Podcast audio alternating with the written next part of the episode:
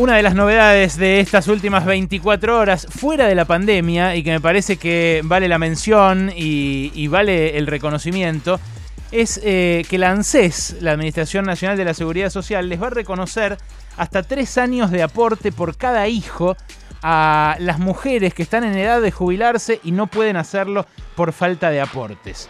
Eh, apunta esta iniciativa a mujeres de entre 59 y 64 años que están en edad de jubilarse, eh, que no tienen los aportes eh, porque no trabajaron en blanco los 30 años necesarios, los 30 años de servicio que se exige hoy de aportes para, poder jubilarse con la jubilación completa.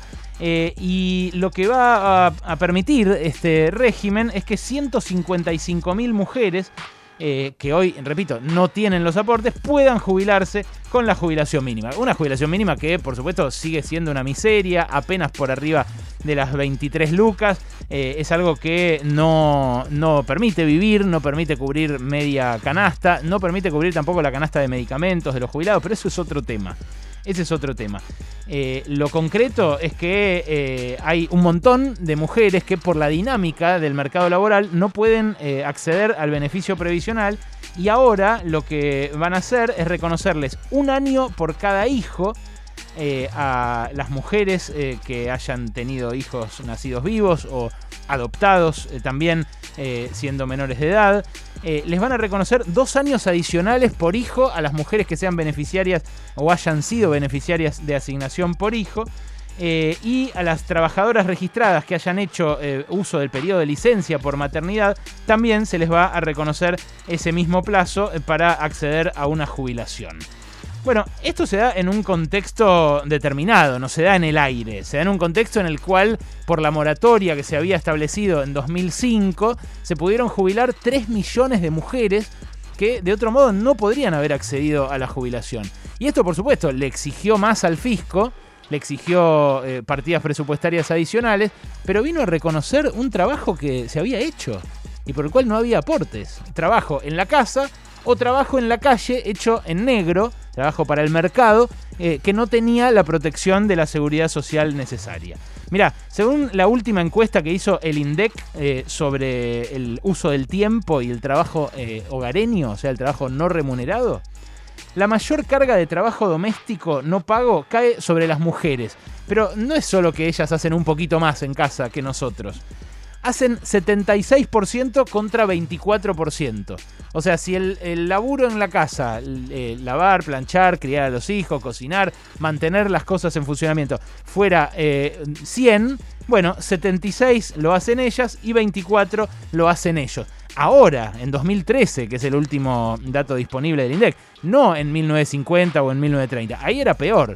Pero claro, este es un promedio. Hay eh, hogares donde es 100 y 0 donde el varón sale a trabajar, vuelve, está un ratito con los chicos si quiere para divertirse, pero donde la, la, totalidad del trabajo hogareño recae en las mujeres.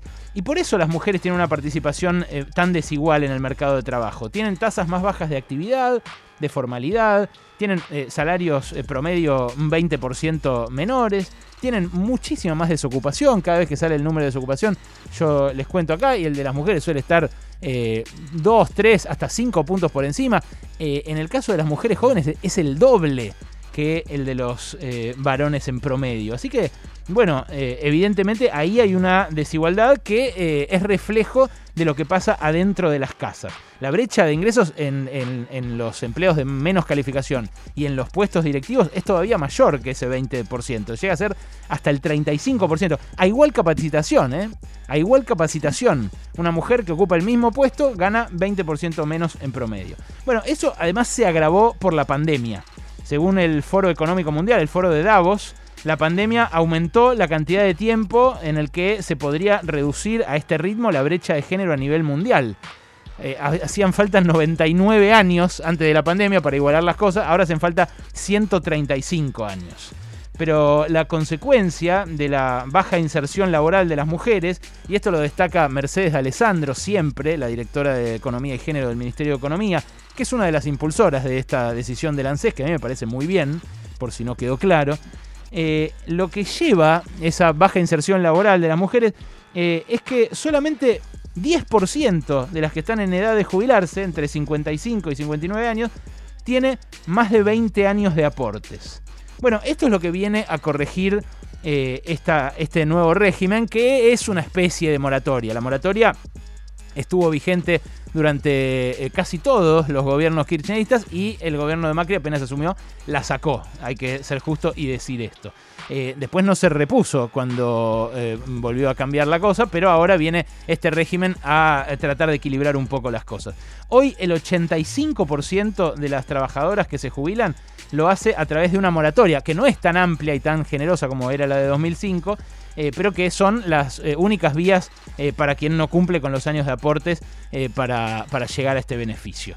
La semana pasada, perdón, esta semana, a, principio de esta semana, que fue rara por los feriados, entrevisté a Nancy Fraser. Nancy Fraser es una profesora de filosofía y de política, feminista, que una de las cosas que me dijo es que em, el COVID justamente puso de manifiesto más que nunca el trabajo de cuidado.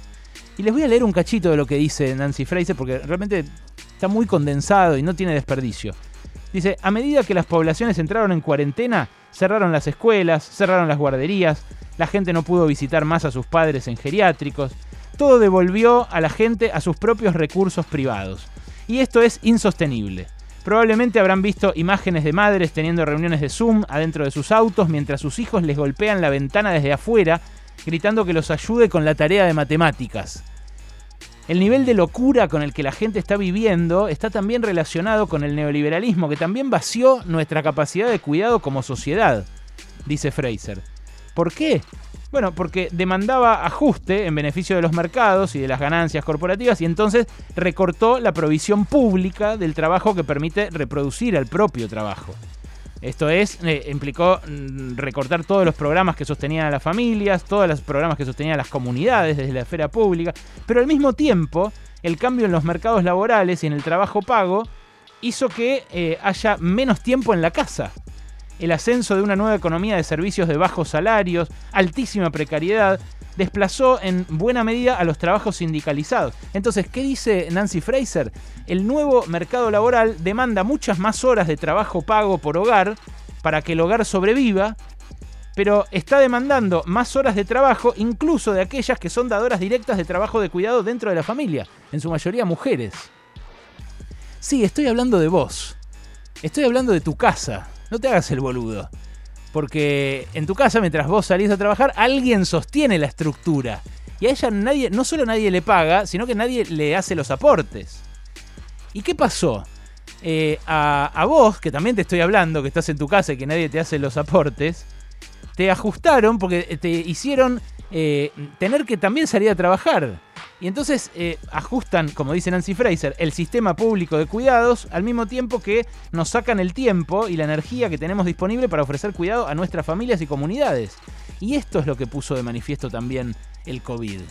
Bueno, eh, los trabajos de cuidado siguen siendo los peores pagos, eso no cambió con este año y medio de pandemia. Siguen ganando poco las niñeras, siguen ganando poco los enfermeros, siguen ganando poco los que están en los geriátricos. Pero este sistema, para que por lo menos puedan acceder a una jubilación, las mujeres que se ocupan de los cuidados en las casas, es un pasito adelante. Un pasito adelante para cerrar una brecha que COVID mediante se está haciendo cada vez, cada vez más difícil de cerrar.